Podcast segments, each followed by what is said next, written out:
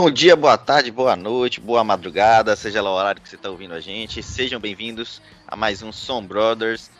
Eu, Vitor Ramos, o brother advogado, estou aqui do lado do João. O brother engenheiro. Mais uma vez, para falar de um tema. Esse não vou dizer que é polêmico, mas é um tema de que desperta muita curiosidade já a partir do nome, João. E tá hoje na moda, né? Tá na moda, ainda tem isso.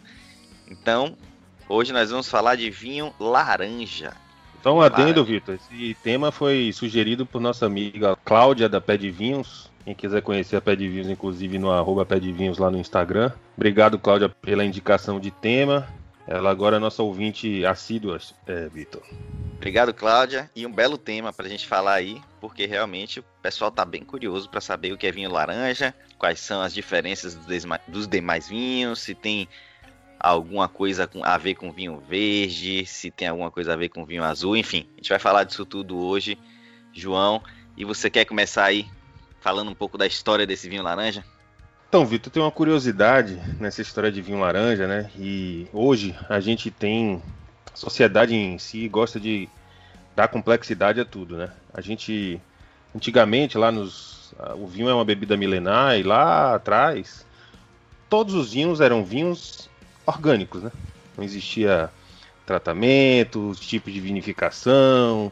Hoje a gente tem aí, ah, tem vinho que é orgânico, tem vinho que é biodinâmico, tem vinho que é natural, tem vinho que é natural, é, mas não é orgânico, orgânico, mas não é natural. Enfim, é uma complicação que às vezes a gente fica é, meio perdido até, né? Pô, e aí? Classifico esse vinho como? Ele é de que tipo? Antigamente não era assim, né? Então, assim, o vinho laranja em si, ele vou logo dizer que não existe na definição formal da legislação. Hoje se chama de laranja os vinhos que são amparados nos nossos antepassados, né? O berço do vinho laranja, inclusive, foi lá a região da Geórgia, no Cáucaso, e também na Armênia.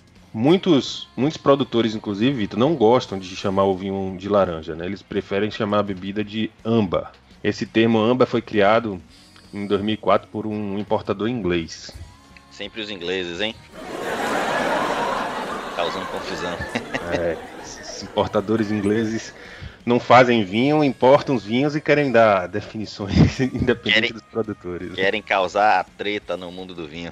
Of course. Pois é, mas aí essa, esse nome amba ele se sedimentou.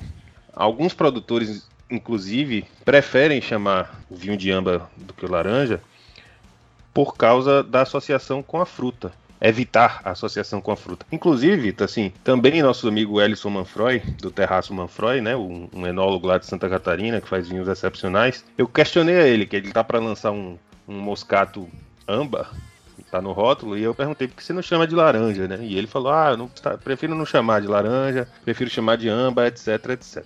Mas a treta tá aí, né? A realidade é que se gente, muita gente que chama vinho laranja para uma pessoa que não tem muito conhecimento, associa logo que é utilizada a fruta na produção do vinho, o que não é a realidade. Então já deixo claro aí para todos que o vinho laranja não usa laranja. What? É, porque eu imagino que as pessoas que não entendem mesmo, não têm noção do que é o vinho laranja, ou vão imaginar que vão beber um vinho de uma cor laranja super brilhante, ou vão imaginar que vão beber um vinho com bastante aroma ou sabor de laranja, ou plantado perto de uma laranjeira, enfim, alguma coisa do tipo. E não é muito isso aí, a gente vai explicar daqui a pouco. É, alguns produtores, inclusive dos vinhos laranjas, continuando um pouquinho da história, para estarem mais ligados a essa, essa coisa mais ancestral, eles ainda estão querendo fermentar os vinhos em ânforas de barro e muitos, inclusive, sem nenhum tipo de controle de temperatura. Ou seja, realmente como os vinhos eram vinificados lá atrás. Agora, advogado, fala aí um pouco da definição efetiva sobre o vinho laranja. É, o vinho laranja, ele Tá, é até meio sem graça depois de a gente fazer tanto mistério, mas ele nada mais é do que um vinho laranja. Desculpa. é nada mais é do que um vinho branco vinificado com um vinho tinto. Ou seja, para quem acompanha a gente aí já sabe que o vinho tinto normalmente ele é vinificado com as cascas. E aí é da própria casca que ele vai extraindo a cor. Quanto mais tempo de contato, tende-se a extrair mais cor. E o vinho branco normalmente tem uma prensa tão delicada que você separa a polpa da casca e a casca acaba não entrando em contato com o vinho.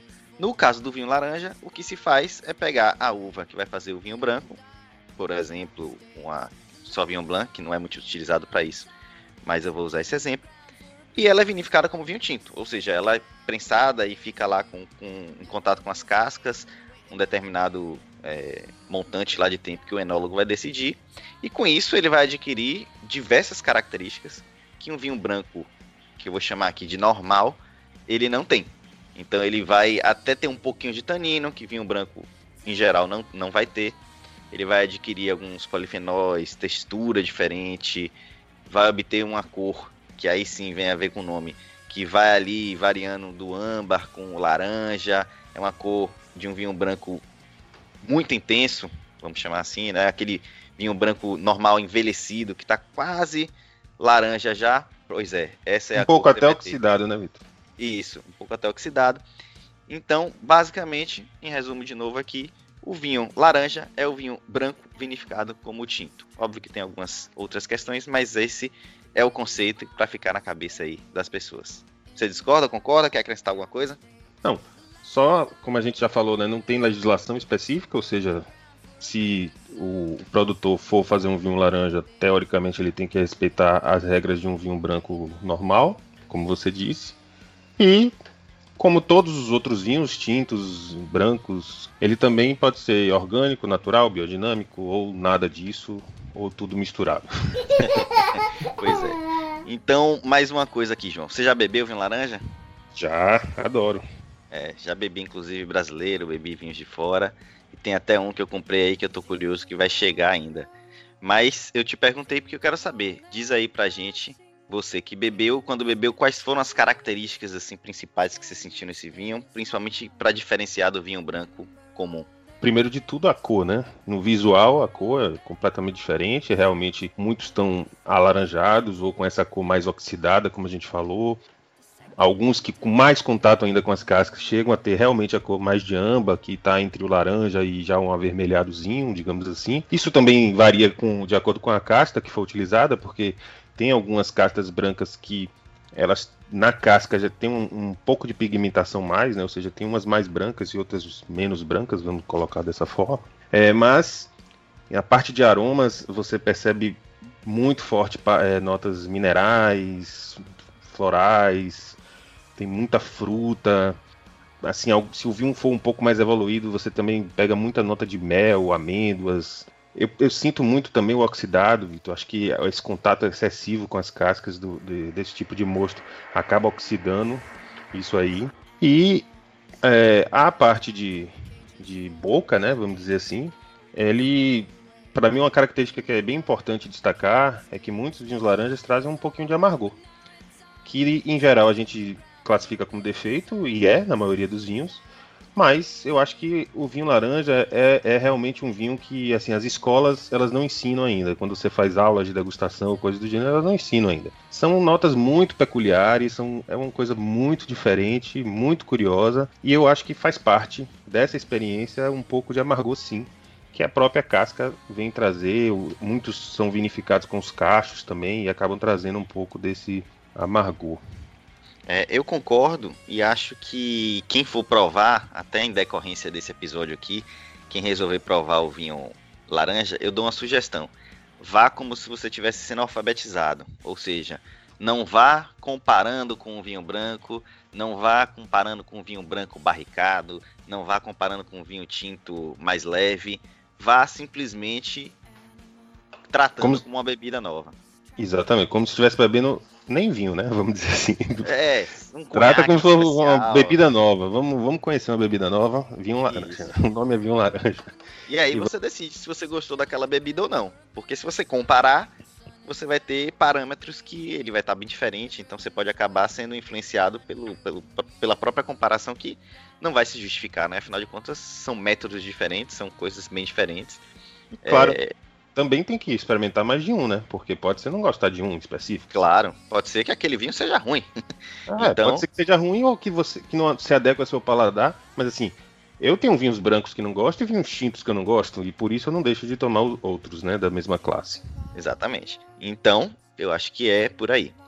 E tem, vamos falar um pouquinho também do João, das castas que mais se destacam aí nesse tipo de, de vinho, né? Porque, como eu falei, eu dei o exemplo com Sauvignon Blanc, que é uma das minhas castas brancas favoritas, mas destacando que ela não é muito usada para isso. As que mais se destacam aí, você quer dizer quais são? E você sabe por que, antes de responder, Vitor, você sabe por que, que a Sauvignon Blanc não é muito utilizada? Não posso dizer que sei, com certeza não, mas eu posso arriscar. Arrisca aí. Eu diria que a Sauvignon Blanc ela é uma, uma uva que tem um, um perfil de uma uva mais é, leve, de, de acidez muito alta, de pouco corpo e consequentemente as cascas também não tem, não são, não tem muita intensidade ali de, de concentração de fenóis, de sabores e aí acaba que você vinificar Sauvignon Blanc com as cascas não ia causar muito efeito. Então imagino que se procurem castas que tenham um, uma complexidade e até um corpo e uma casca um pouco mais grossa, com mais possibilidade ali de você desenvolver um vinho realmente diferenciado e não só levar amargor para um Sauvignon Blanc fresco, por exemplo, entendeu? É, você chutou na, na direção 100% certa. Muito do que você falou tem toda, toda é, o fundamento, mas o principal motivo de se escolher ou não uma casta para fazer um vinho laranja é a parte da acidez que você falou. O Sauvignon Blanc, apesar de ter uma acidez muito elevada, ela não se mantém durante, muito tempo se for colocada na fermentação longa. E normalmente os vinhos laranja precisam de uma fermentação longa, de uma maceração longa para poder é, conseguir obter isso. Então iria se perder um pouco da acidez do frescor, que é uma tipicidade do, da Sauvignon Blanc. Então imagine que você teria como resultado, possivelmente, né, é claro que isso depende de terroir para terroir, de processo para processo, mas em geral você poderia ter um vinho laranja com baixa acidez. Né? Então você não teria o frescor que muitos vinhos laranjas entregam, mesmo com as castas que eu vou falar agora. Por exemplo, como a Ribola Gialia, é muito utilizada na Itália, por exemplo. A Trebbiano também, a Peverella. E todas essas três, o curioso é que já está se fazendo aqui no Brasil. A, é a Trebbiano, para falar a verdade, Trebbiano laranja eu não conheço. Mas Ribola Gialia, a gente tem um vinho laranja muito, muito, muito bom, que é da Villaggio Conte, que é o Arancione né? E o Peverella do Cão Perdigueiro, que esgotou rapidamente no mercado e todo mundo está esperando a próxima safra, também são vinhos é, laranjas de excelente qualidade, feitos no Brasil e com essas castas que são no mundo as mais utilizadas, não apenas no Brasil. Porém, Vitor, em teoria, a gente falou aqui da, do motivo, por exemplo, de uma Sauvignon Blanc ser usado, mas em teoria dá para fazer vinho laranja com todas as castas. O Arancione que eu mencionei, por exemplo, é um vinho que utiliza quatro castas no corte, tá? A ribola é a principal, mas ainda tipo, utiliza mais três outras castas na, no corte dele. Você já experimentou? Não, João, ainda não experimentei não. O, eu tô curioso até, eu já bebi alguns, né, inclusive brasileiros, alguns vinhos laranjas, mas eu tô curioso para que chegue logo um que eu comprei, que é um vinho laranja da Geórgia. E é parece o berço, que ele... é o berço dos vinhos laranjas, né? Pois é, e aí parece que ele vai ser bem interessante. Está a caminho aí da, da minha casa. Espero que chegue logo por fazer essa, essa prova antes do lançamento desse episódio. E, e eu tô esperando o convite. Quem sabe a gente não grava um vídeo aí pro nosso canal do YouTube, né? Do Som Brothers. Quem não segue pode até seguir lá, inscrever. Sem porque... dúvida, é uma excelente, excelente pedida. Pois é, a gente vai conseguir inclusive mostrar a cor, né? Que infelizmente a gente não pode no podcast. Agora, Vitor, só uma, outra curiosidade desse Arancione, que realmente é um vinho que, que me impressionou bastante, pela completamente fora da curva, e outras pessoas, amigos meus, achei muito interessante na, na degustação, porque eu, quando disse que eu senti aroma de tangerina no, no, vinho, todo mundo ficou, meu Deus, tangerina, que é isso, nunca ouvi falar e tal, aquela coisa toda. E quando essas pessoas experimentaram, falaram, cara, tem muita tangerina aqui e tem carambola, então imagine que você não. Não é comum você ouvir ninguém falando de vinho com esse tipo de aroma, né? Exatamente. Muito menos é, aromas tão típicos aqui do, do Brasil, né? Como a carambola. Exatamente. Pois é, Vitor, vamos falar agora de algumas curiosidades do, dos vinhos laranja. Eu vou fazer umas perguntas para você, você fala o que é que você acha e você também, se quiser perguntar para mim, vamos fazer um chutômetro agora. Eu preparei umas perguntas, você preparou outras que a gente não sabe qual é, né? Vamos ver que, como é que a gente se sai. Vamos fazer Vamos um bate-bola aí. Vamos lá, joga duro, comece. Qual é o maior país produtor de vinhos laranjas? Pelo nome das castas que você disse como principais, eu vou chutar a Itália. Acertou. É a Itália, porém a Eslovênia, Estados Unidos, Croácia, Nova Zelândia e o Brasil têm aumentado exponencialmente a produção de vinho laranja. Ou seja, está caindo no gosto e na moda do povo mesmo. É, eu quase chutei Brasil, porque eu já vi tantos por aqui, e até vejo mais do que Assim, eu, vejo muito mais vinhos de outros países sendo oferecidos no Brasil, mas eu vejo muito mais vinhos laranja brasileiros sendo oferecidos do que os de, outro, de outros países. Mas eu resolvi optar aí pela, pelas castas, né? Imaginei que podia ser. Como é, que a Itália podia ser um grande produtor. É isso aí. É, a Itália realmente produz bastante. Os vinhos italianos laranjas eles são é, bem caros em geral, tá? Então por isso às vezes você não deve estar vendo muita oferta aqui. É, vou aproveitar até falar, já que eu estou falando da Itália, né? Que conhecidamente quem voltou a vinificar dessa forma foi um italiano, né? O vinho laranja era muito vinificado lá ancestralmente e quem voltou a vinificar em torno de 2004, se não me engano, foi o italiano Josco Gravner.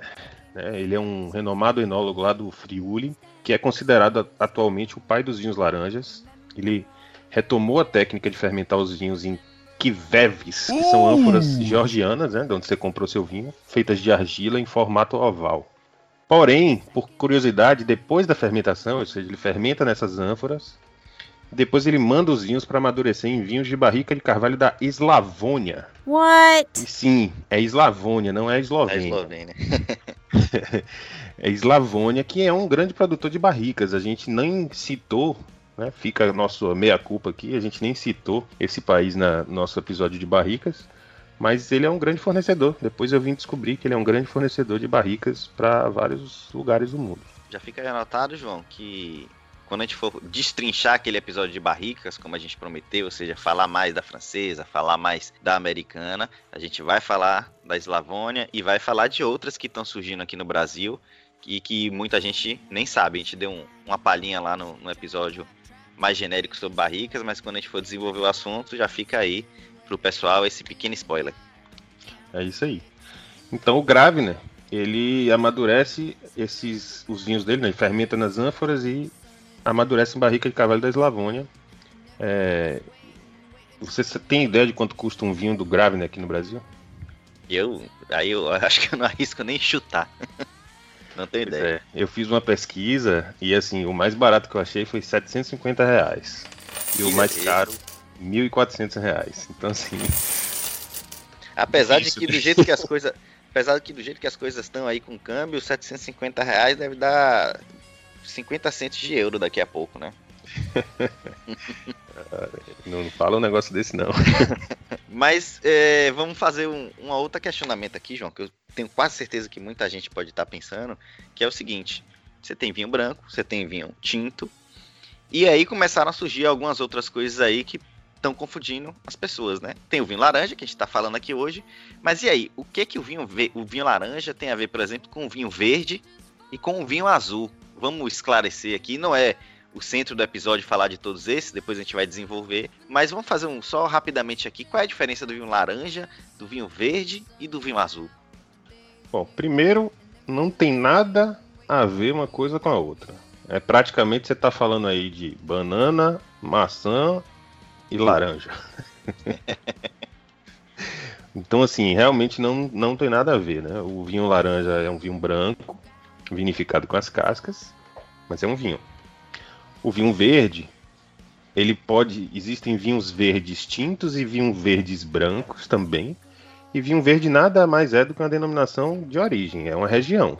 Uma região norte de Portugal, é, onde os vinhos têm uma característica, inclusive, de ser levemente gaseificados, menos até do que o frisante ainda, realmente bem pouquinho. Tem aquela agulhinha, né, que chama. É, aquela agulhinha para poder dar uma refrescância maior, inclusive em boca, assim, né?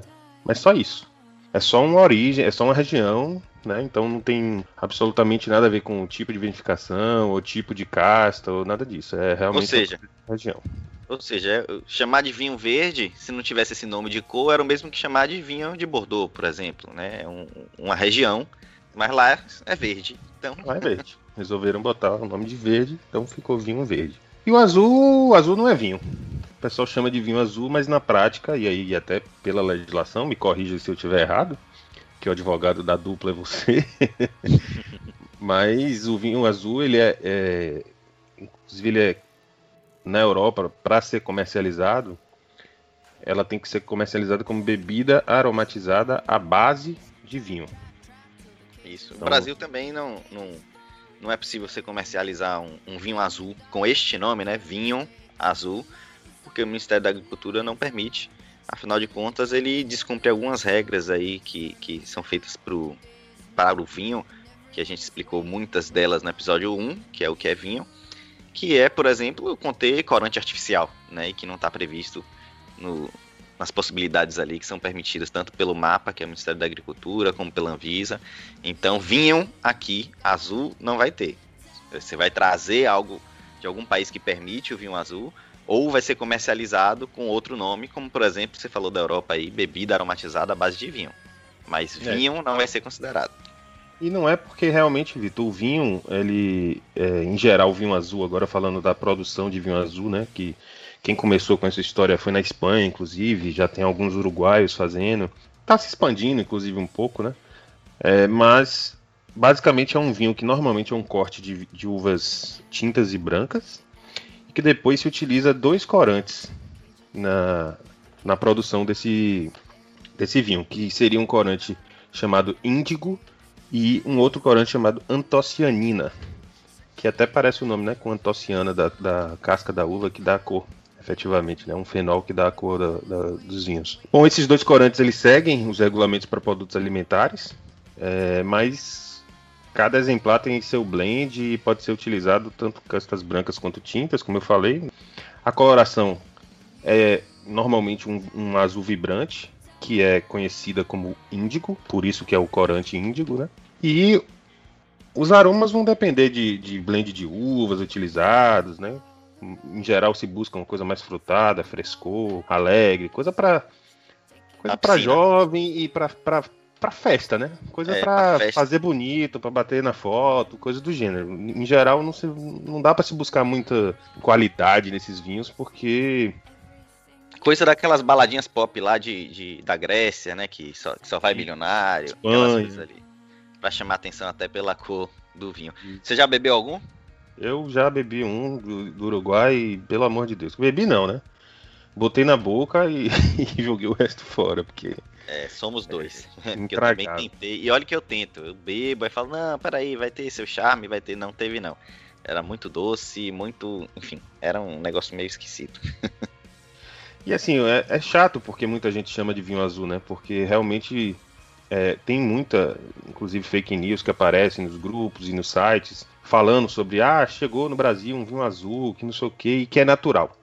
Né? Como se o, o, o, enólogo conseguisse obter a cor azul através de um processo de vinificação, o que não é realidade. Né? Deixar é. isso bem claro, que a coloração é de corante. Tá? É, porque você corante alimentício, mas é corante. É, nem com uma mágica você consegue transformar a cor de um. Num rosé você consegue até transformar um vinho tinto com um branco, você chega ali no rosinha e tal. Agora no azul é difícil, hein? Só, você só consegue, você só vai conseguir essa variação aí, né? Do branco, passando pelo laranja, amba, rosé, tinto, vinho e pronto, acabou. Não tem jeito, a combinação dessas cores só vai dar isso aí. Pois é. Mas, João, vamos fazer uma coisa que a gente até não costuma fazer, mas como é um vinho diferente, eu acho que seria legal aí pro pessoal que ficar na curiosidade de tomar. A gente podia dizer um, alguns rótulos, de preferência alguns de, de fácil acesso aí pro, pro brasileiro, para quem quiser provar. Vamos lá. Da minha parte, João, vou começar com o, o, vinho que eu conheci, o vinho laranja, né? Que foi o Era dos Ventos. Foi o Era dos Ventos Peverella. Eu acho que eles também trabalham com o Trebbiano, mas o primeiro que eu bebi foi o Peverella, que é um vinho laranja brasileiro. E eu posso dizer também o nome do vinho que eu comprei. Esse eu ainda não provei, mas é o da Geórgia, que é um Chabo, S-H-A-B-O, Chardonnay Reserva, que é um vinho laranja produzido com a uva Chardonnay na Geórgia. Então, quem quiser procurar aí esses dois, o Chabo, se eu não me engano, foi mais barato até do que o Era dos Ventos, que é um pouquinho mais caro, mas vale a experiência. E você, que lembra de algum aí fora esses dois? Bom, eu sou fãzaço do Arancione, da Világio Conte, lá de Santa Catarina, que inclusive vão lançar um outro vinho laranja agora. Um spoiler aí que em breve vai, vamos ter um novo vinho laranja da Világio Conte. Não vou dizer o nome para poder deixar o pessoal curioso. Tem o Cão Perdigueiro, Peverella, né, que infelizmente o 2019 Quer dizer, infelizmente, porque eu não posso mais tê-lo. Mas com certeza. Para ele é a. A vinícola foi uma felicidade de que vendeu muito rápido e fez um sucesso e as pessoas buscam até hoje esse esse vinho, né, um Peverella da Cão Perdigueiro, que também, como spoiler, eu sei que em breve está saindo a nova safra aí no, no mercado, né? Estou aguardando ansiosamente. E também tem na vinícola Salvate Sirena, lá no, no Rio Grande do Sul, ela fica lá no Caminho de Pedra, ela tem um, uma linha de Peverella é, chamada História, que tem o branco e tem o laranja. Então são três vinhos laranjas aí que eu conheço brasileiros, que estão acessíveis aí para para que quem quiser fazer essa nova experiência. E tem também, João, eu não bebi esse, mas estou curioso, um da Viapiana, que é um, um belo produtor brasileiro aí. É o Viapiana Gros Mansen, que ele estagia inclusive em barrica de carvalho francês por mais de 13 meses. Foi uma produção mais ou menos aí de 1.500 garrafas, pelo menos a safra que, que eu tenho consciência que existe, que foi 2017. E ele é também um vinho laranja. Então quem quiser, quem gosta da Via Piana e quiser provar o, o laranja deles, tem essa opção aí também. Eu, você falou do Era dos Ventos, né, Peverella, eu bebi o Trebiano. Agora que eu lembrei, eu bebi o Trebiano uma vez e, e gostei bastante. Bem mineral, como a gente falou, né? Bem, bem legal. Para finalizar, vou falar de um da Argentina, da Patagônia, é, que chama Marcelo Miras. É um vinho laranja de 2019 que, que eu não experimentei ainda, mas está no meu radar. É, então é isso aí, pessoal. Vocês podem agora escolher qual vocês querem provar, provar. E aí deixa nos comentários aí do, do Instagram da gente, arroba Brothers, o que é que vocês acharam, tanto do episódio como do vinho laranja. E se vocês querem um episódio sobre vinho verde, vinho azul, mais desenvolvido, que a gente está à disposição. Valeu, galera. Um abraço. Até a próxima taça. Até a próxima taça. Hoje eu vi no You've Got Time, de Regina Spector. Trilha do seriado Orange is the New Black, da Netflix.